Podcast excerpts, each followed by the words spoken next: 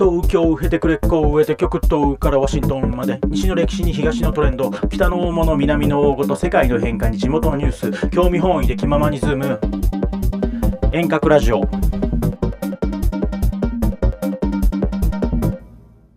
それでは今回も遠隔ラジオ、えー、私、ボンは広島県呉市から。えー、友野です。東京から。はい、瀬山そうです。アメリカ・ワシントン DC から。はい、お届けしております。はい。では、あの前回までお話ししてた、えー俺の大好きだった東京はどこに行っちまったんだ問題みたいな話してたんですけど、そう友野くんが東京を語るんだったらどうしてもこれだけは話しとかなきゃいけないっていうことがあるっていうことで、今日はそのお話をしてもらえますかね。はいちょっといろいろ私が話したいことが、まあもう、俺の個人的な漫談として、いろんな人に話しまくってる話でもあるんですけど、漫談なの？あと、あの、そうですね、イベントとして、大江戸ナイトっていうイベントとして、あの、高円寺の同じ馴染みの店で、俺がただただ江戸時代のことを話すイベントとかやってたりして、その中で話してるような内容の、なんか抜粋ベスト版みたいな感じのことをちょっと今日は話させてもらえればと思ってます。はい。で、そうですね、なんでこう、東京の中のは、だからまあ江戸の話ですね、今日は。うんうんその俺のこだわりの江戸の話を聞いてくれっていうような話で結構ちょっと長尺になるので初めにちょっと自分の中で話す内容のメニューを作ってるのでちょっとそれを先に言っておきます。で一つ目がまずはまあ江戸時代ってなんだみたいなことを軽く概要江戸時代についての概要で二つ目がまあ、ちょっとその江戸時代のまあ俺はちょっとやっぱ文化系なので文化に興味があるのでその美意識文化の美意識としての粋って一体何かみたいな話。で、3つ目が、粋っていうのを踏まえて、えー椎名林檎が2020オリンピックで何をしようとしていたかっていう話をしてしようと思います。この3つを今日ちょっとテーマとして、1、江戸時代についての概要、2、江戸時代の美意識としての粋、3、え椎名林檎は2020オリンピックで何をしようとしていたかっていうところを今日ちょっと話したいなと思ってます。これ椎名林檎を友野くんが語るんですね。まあそうですね、僕は語らせ れちょっとだから本当言うと、その、そうくんとボンちゃんはめちゃめちゃ椎名林檎ファンっていうことをがあるって、俺はまあもう普通に好きなんだけど、うん2人ほどでは全然ないんだけど、うんちょっとあえて僕がここで語るっていうことになります。はい。で、じゃあ、じゃあ早速なんですが、えー第1、江戸時代についての概要について話したいと思います。まず、えー江戸時代とは何かって話なんですけど、すごい根本的な話で、まあ、もちろんなんかいろんな皆さんご存知のことかなとは思うんですけど、あえて、えー改めて定義すると、1600西暦1603年から、1868年の間、まあ、日本が徳川将軍家の統治下だった。っていうのがあると思います。で、その期間のことを江戸時代っていうふうに言います。で、えー1615年の、えー大阪夏の陣から、えー1868年の戊辰戦争まで、まあ、およそ2世紀半にもわたり、まあ、日本全国を巻き込んだ大きな内戦などがなくて、まあ、平比較的平和な、えー時期が続いたってことで、でその一つの、えー政権がこれほど長期間平和に統治しし続けたってことは、まあ、世界でもあんまり類がない、えことでで、それが、えー経済だったり、えー文化が大きく発展したっていうふうに、えー言われています。だからまあ、それに、なんか例えばまあそのローマとかも結構その平和が長かったりとかするんですけど、まあ、それになんか結構並べて言われたりもするぐらい、まあ、割とそのレアな時代っていうのは江戸時代っていうことになります。で、この辺あたりちょっとこの掘り下げるとめっちゃ 細かいんですけど、あんまり掘り下げすぎないように話していこうと思います。で、で僕がその中でもすごく江戸時代のキーポイントかな、特に江戸の、えーキーポイントかなっていうのは、やっぱ寺子屋の発達っていうのがすごいあ大きいかなと思っていて、で、まあ、江戸時代の人たちは、まあ、農民も町人も、まあ、教育に熱心で、えー庶民の人たちは、まあ、生活がめっちゃ苦しくても、割と比較的子どもたちを寺子屋に通わせたっっていうふうに言われてます。特に江戸はです。で、その理由の一つが、まあ、江戸時代の文書主義っていうことがすごく大きいっていうふうに言われてます。まあ、重要な幕府の取り決めなどが、まあ、縦札で庶民に知らされたってことで、読み書き、そろばんが、まあ、庶民にとってもすごく必要だったので、親が通わせたというふうに言われてます。で、えーまあ、寺子屋の普及は、まあ、世界的に見ても、まあ、特筆すべきもので、識字率を高めて、でそのことが結果的に文化の裾野を広げることに貢献したというふうに思ってます。江戸時代、幕末だと全国で1万を超える寺子屋が、えー、授与したと言われています。で、江戸江戸単体だと1200から1300くらいの寺子屋があったと言われています。で、その結果、まあ、その、えー、江戸時代の人たちが、とても、えー、本をよく読んだんですね。えー、で、その江戸時代の日本は、本の出版部数がとても多かったっていうふうに言われてます。で、これ、なんかすごい、あのー、さっきの識字率のこともそうなんですけど、なんかその、世界的に言うと、割と印刷とか出版文化が発展したことって、えー、割とグーテンベルクのその活版印刷が、えー、識字率だったり本をが広まることに貢献したとしてすごく大きなことだったりするんですけど日本のなんだろう、えー、文化の面白いところは日本のそのなんだろう本の広がりの面白いところは日本ってその漢字なので、活版技術が、なんかもうその江戸の徳川家康の時代にはもう活版印刷の技術あったらしいんですけど、なんだけど、やっぱり漢字だったりとか、やっぱりそのいろんなアルファベットだったら何文字みたいな結構数少なく活版技術が発展できるんだけど、やっぱりその中国もそうだし、日本もそうだけど、やっぱ活版技術って、そのまあコスパがすごい悪いんで、日本の場合は木版で掘って出版するって技術が異常に高まったのがすごい特徴的です。で、その当時、えー、庶民の識字率も高かったので、まあ、その知的要求がとっても大きくなったってことと加えて、まあ、そのさっき言ったようなその静止だったり、印刷だったり、出版っていう、まあ、その経済的発展によるそのそれぞれの業種がとっても大きく発展したってことが、まあ、すごくそれを可能にしたっていうふうに。で、まあ、本は、とはいえ本は高価で庶民はなかなか買えなかったんですけど、そこで江戸の庶民の人たちは、まあその貸本屋から借りてっていうことで本を読んでいたらしいです。で、武士や金持ちたちとかも、まあ、実は貸本はよく利用したっていうふうに言われています。で、その中で代表的な作家だと、竜亭種彦の、えー、偽紫田舎源氏みたいな、そういう、要するにまあ、その、なんだ、源氏物語のパロディなんですけど、まあそういうベストセラーでも、まあ、発行部数は1万程度だったんですけど、あの、資本屋さんがあったことによって、めちゃくちゃよく読まれたっていうふうに言われてます。で個人的にはこの、偽紫田舎源氏ってすげえ、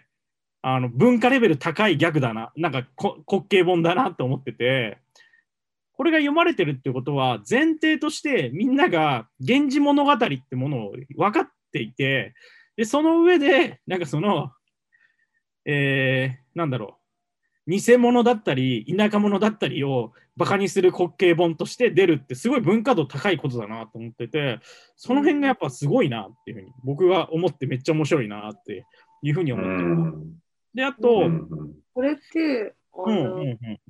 そのあたりってさ、あの、うん、寺子屋は結構その農民の、うん、えー、とかもっていうふうにさっき言ってたけど、なんかその例えばこのこの辺りの書籍とかも読んでたと思われるんかな、うんうん、なんかどの辺までなんかこう識,、まあ、識字率はあったとして、うん、結構その本を読んだりみたいなことっていうのは、まああったんだろうね、そこがちょっとどこら辺まであの源氏物語読まれてたのかっていうのもごめんなさい、僕も、うんうん、わからない言えないんですけど、まあ、寺子屋ででも、寺子屋で学んでいるわけではないような気がするんだよね。寺子屋どっちかっていうと、あの、漢文とかなんじゃないかな、でも。そうだよね。うん、うん当時の、なんか、勉強するものって言ったら、やっぱり中国のその書籍で漢文を学ぶみたいなことだったと思うから、まあちょっとそこら辺の、確かにね、どこで生まれてたのかまでは、ちょっとごめん、俺もわかんないんだけど、でも多分そこは何らかの、多分教養があったんだろうね。何らかの形で、一般庶民の一般的な事実として、源氏物語のストーリーみたいなことを、が知られてたんだろうね。そうだね。なんかそれはすごい思った、今のあうんの友野くんの話で。うん、いや、そうそうそうそうそうそうそうそうそう。ちなみになんか、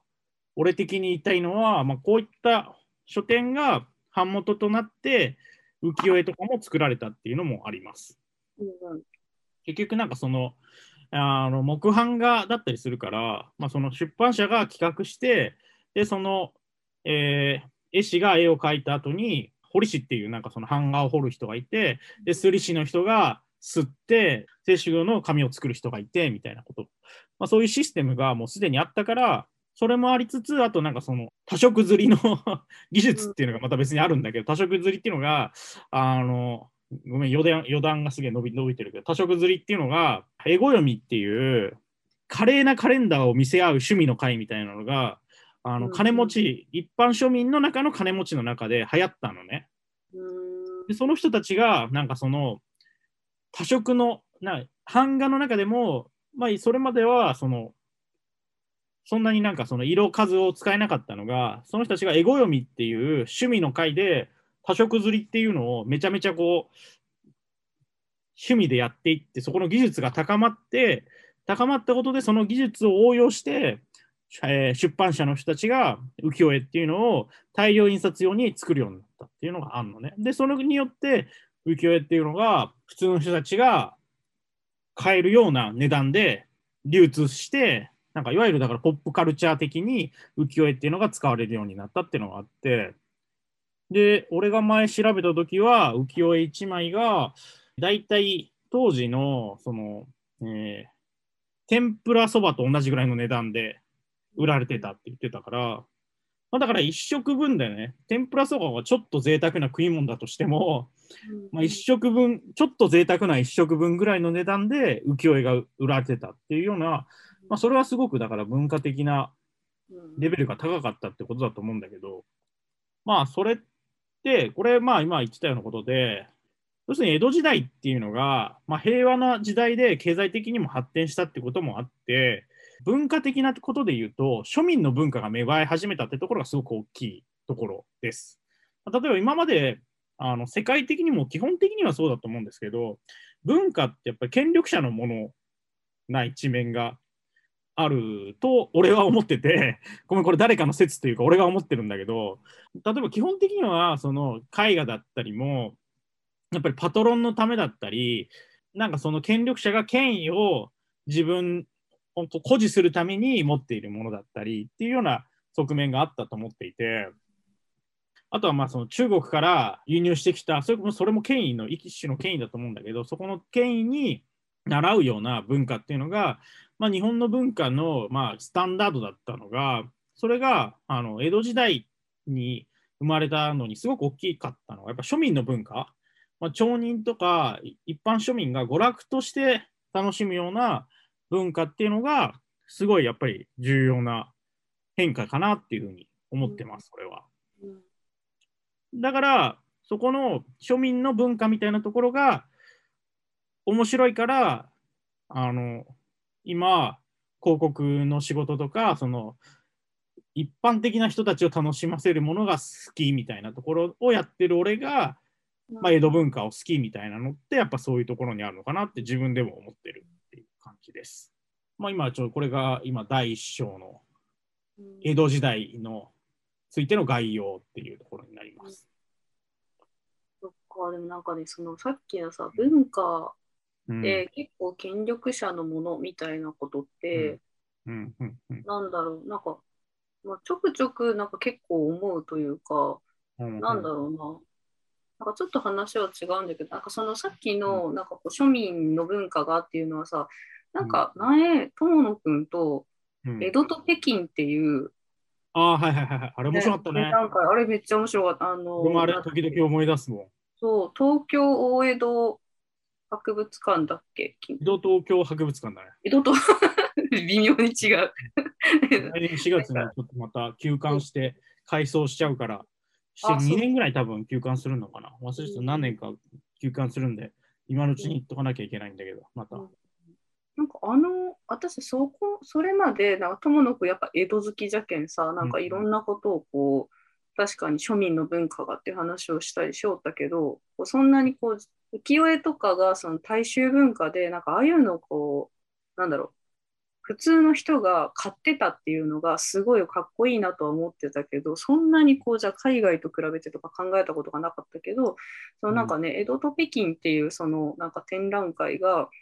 ちょうど私結構覚えとって、なんか最初に入って一番最初に展示してあったのがこう絵巻物みたいなもの。だからその浮世絵のものすごい、なんか結構こう大きな長い巻物で描かれた浮世絵と、でもう一つその中国で同じ時代に描かれていたこう絵巻物がなんか同じようにこうちょっと比較するようにこう展示されていて、なんかそれ見たときに、あのまあ、そこでも多分説明が決まったけど、やっぱりおそらくはその時代においては、その中国の、まあ、絵巻物の方は、まあ、宮廷というか、まあ、政府がその行政府がなんかこう日本でいう大名行列みたいなのをしているところを 描いたもので、おそらくはまあその政府が書かせたのかわかんないけど、結構その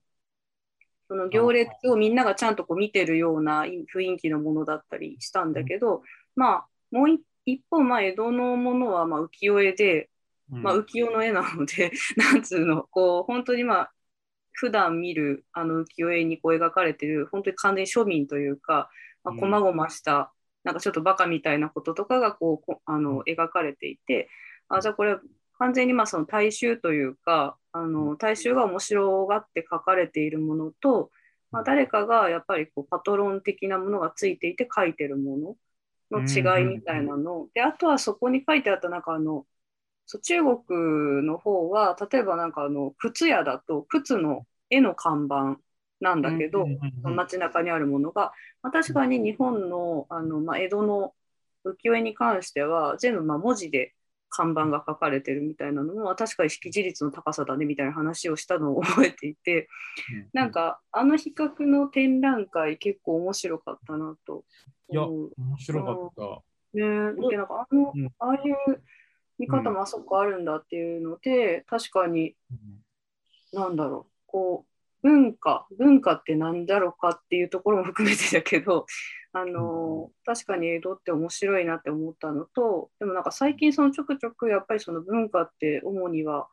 権力者のものというか、うん、と思うのはなんかやっぱ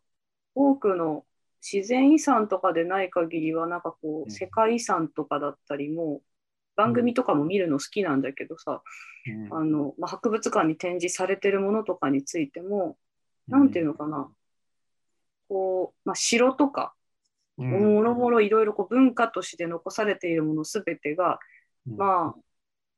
ものすごい多分庶民が買い出されて作ったりしてるわけでこう城とか。だけどその、まあ、権力者側があの何かの威信を示すためにとかもろもろこう、うん、いろんなその犠牲を払って作ったものが、うん、だったりもするだったりもするというかそれは多分ほぼほぼ多くのものがそれなんだよなみたいなことを思いながら最近こうちょいちょい見るようになっていて、まあ、それはそれでなんかそのこ残すってすごく大変なことなので、うん、なんだろうものすごく価値のあるあ素敵なものっていうこうあの感覚としてなんかこう感動するのと同時に、うん、そうかなその権力がないとまあできなかったものを見ているわけでもあるんだなみたいな 気分になるものもやっぱ多数あるんだよな。そうなんか文化が民主化されたみたいなのって結構近代的な感覚なんだろうね。その文化ってね難しいまあでも食文化と、まあ、まあそうだね、文化のの定義にもよるかもしれないけどさ。だけどね。うん、だけどまあ、いろんなものがまあ文化にはなるけど、確かに。芸術的なものだったりとか、うん、表現みたいなものは、がなんか民主化されたのってやっぱり結構もうかなり最近のことなんだろうなって思うけどね。あとさ、俺、すごいその、江戸と北京で、もうこれも完全に余談なんだけど、俺、すごい面白いなって思ったポイントが、ちょっと若干、ボンちゃんとも違って、俺は、中国って、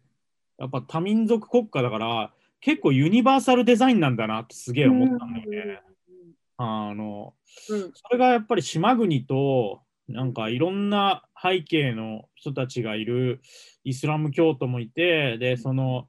なんか遊牧民もいて、その漢民族もいて、みたいな、中国ってやっぱりだからその、すごいシンプルで分かりやすい表現になってて、看板とか、なんかそういう、なんかそれが、なんか日本って結構その、例えば、さつまいもの看板が13里っていうふうに書いてあって、その理由はなぜかっていうと、栗よりうまいから13里みたいな、9たす4で13里みたいな、そういうのがすげえ面白かったなって思って、なんかその辺の違いが、やっぱりなんかその海外、俺はに向けて仕事することもあるから、そういう時に、なんか、あじゃあ、もう少し共通、いろんな文化の人にむに共通のフォーマットみたいなので作んなきゃいけないのかなみたいなことはすごい思うようになったかもね。あれを見ていこね。あそうそううんさっきのなんかまあ中国の方は、その靴は靴の靴屋は靴の絵が描いてあるみたいなのは、そうどっちかというと今の友野くんの話の方に近いというか、うんやっぱりいろんな人がこう集まっている場所なのでという。そうだね。であれはなんか、その、多分その、権力っていう意味もあるけど、まあ、権力ってイコール、まあ、その当時の行政が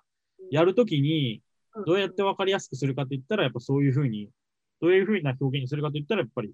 そういう表現になったんだろうね。あーまあなんか誰でも分かるっていう。なんかい今、今聞いてて面白いなと思ったのは、俺、アメリカにいるからさ、しかもワシントン DC っていうすごい計画的に作られた、うん。あの、じゃあこの土地を侵略して、ここを首都にしますって決めたところで、まさに行政が、あそこで飲み屋とか、あの、なんかその、社交場とかを、あの、ここで決めて皆さん、庶民の皆さん、ここで楽しみなさいよっていうふうに規定したような街づくりをしていたけども、結局、今になって、あの、現代社会になって、うん。じゃあ、どこが、あの、街として、街の中でかっこいいとされているかっていうと、まあ、土着のその、あ連れてこられたその黒人の人とか、うんあの、もしくはその地域の住民たちが自ら、じゃあここが楽しい場所だっていうふうに規定して、あの、作った場所とか、ちょっと若干治安は悪いけど、そこはかなりクールだってされているのは、あの、面白いところで、あの、友野君が言ってたように、その文化的な発生っていうのは、やっぱ行政ではかなりコントロールできないようなところだ、だなっていうのは改めて思った。なるほどね。はなんかこう今広島県呉市に今生きてるものとしては今結構なんかちょっとヒントと思っててなんだろう全然ワシントン DC とは違うけどうん。なんだろうなその土地の町というものの作りとしてはなんか呉っていう場所ってさ本当明治にあのな東京でこう都市計画図が引かれてでその町としてこう作られた場所なのでこの場所に何があの配置されてどうなるみたいなところはなんか本当にこう外から決められた場所というかうん。なんかその場所がまあちょっとあの最近あのちょっと個別ではねいろいろ話してるけどそう呉って今日本製鉄かだからその大きなその明治時代から入っ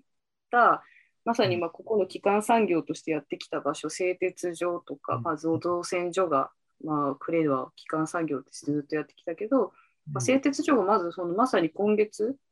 あのうん。止まるところで、うん。まあ、何年かかけて廃炉にしていくみたいになるんだけど、なんか今なんかちょっとこう結構街っていうもののなんかフェーズが大きく変わる時だなってこうここにいてすごい思ってる時なので、なんかその街のこの場所のじゃあ良さとかこの場所の特徴ってなんだろうとか、なんかそれそれを踏まえてなんか次のフェーズってどんなものをこうなんか未来描いたらすごく楽しいものになるんだろうとか結構ぼんやりと結構考えることがなんかもはやベースに結構なっていてなんかそういう中ではその行政が作った場所はっきりと作っ作られたもう場所なんだけどそこの中に結局残ってそのクールとされていくものとかいるものとかでむしむしろ多分それが今後も残っていくんだろうっていう根っこの部分のものって実はそこの土地にもともと根ざしてる人とか、うん。なんだろう連れてこられたというかまあ言ったら多分いろんな形で人口が爆発的に増えた場所だと思うのでなんかいろんな人がこう内場に立って作り上げてきたこうやっぱりなんだろう民衆としてのあのあの大衆文化みたいなものの部分がきっとすごいなんか実は大事なんじゃなかろうかというヒントを今実は勝手に得てたね私今。なんかそうかと思って